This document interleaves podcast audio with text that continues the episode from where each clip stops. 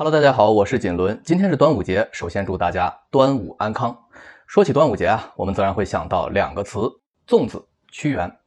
粽子呢，想必大家在假期时已经吃过了。那我呢，就跟大家来聊一聊屈原以及他的伟大创作。首先，先普及一个小知识：屈原不姓屈，而是姓芈，这也是当时楚王的姓。看过《芈月传》的小伙伴啊，应该都是非常的熟悉。所以他是姓芈，名平，字元。屈是他祖先的封地，也是他的氏。春秋战国时的男子呢，尤其是贵族，一般都把氏放在名字的前面，所以他叫屈原。屈原出生于楚国的丹阳子规，是楚武王熊通之子屈瑕的后代。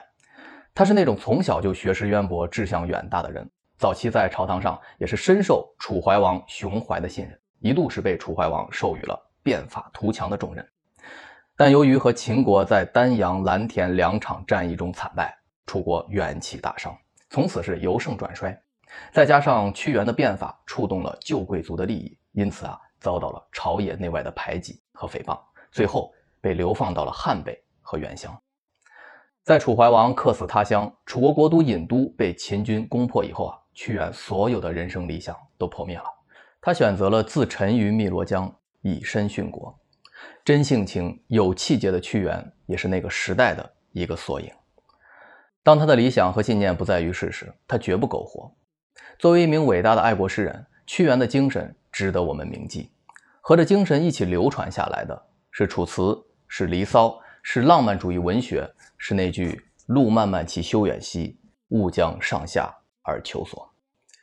一个精神伟大的人，自然会流传其思想，而思想自然会流转于诗歌和文字。《楚辞》中最有名的一篇，莫过于《离骚》。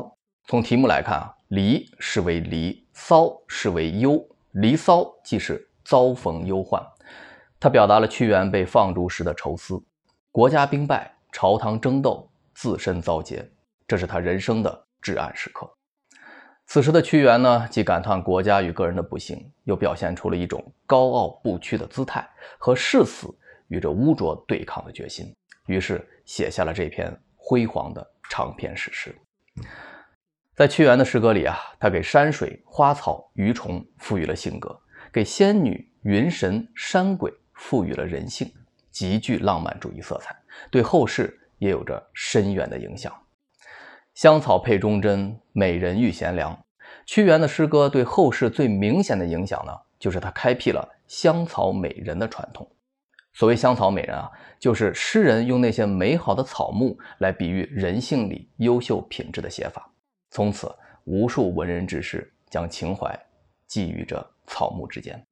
比如杨万里的“小荷才露尖尖角，早有蜻蜓立上头”，李清照的“剑松寒转直，山菊秋自香”，苏轼的“人间四月芳菲尽，山寺桃花始盛开”，还有毛主席的“已是悬崖百丈冰，犹有花枝俏”。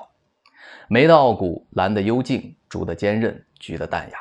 中国人在一花一草、一石一木中承载了自己的一片真情，而这些花草树木呀，也脱离了原有的意义，成为了人格的象征和隐喻。而这一切的思想起源，正是屈原。所以说，《楚辞》也是被认为中国浪漫主义文学的源头之一，屈原也被视为中国历史上浪漫主义文学的奠基人。屈原身上有太多值得我们学习的地方。他的爱国情怀，他的求索精神，他的浪漫创作。端午节，我们不应该只记得好吃的粽子和三天假期，更应该记住屈原，记住那份“路漫漫其修远兮，吾将上下而求索”的人生追求。